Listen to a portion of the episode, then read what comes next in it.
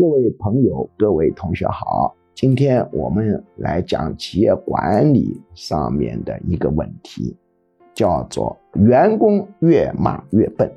有的领导喜欢大吼大嚷，对员工经常进行啊猛烈的轰击。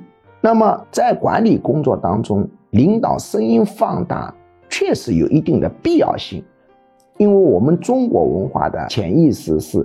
我们从小被暗示成，声音大就表示这个事情严重，声音小就表示这个事情很轻，所以员工就刻骨铭心的有这么一个潜意识：领导声音不放大，哎，大家重视程度就不高。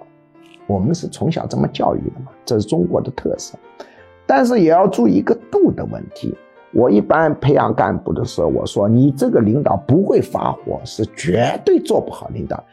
但是另外一点也要注意啊，要控制这个量啊，因为你骂过了头，员工会变笨的。当然，你骂一次不会啊，骂两次不会，你骂三次不会，对这个员工，啊，骂四次、五次、六次不会，你再骂多了他会变笨的。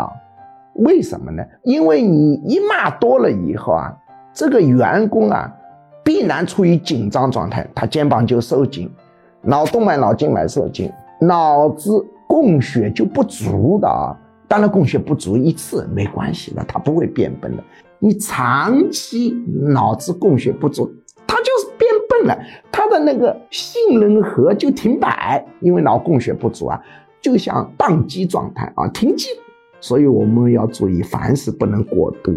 作为你用通过声音高表示问题的严重性是要用的，而且是必须用的。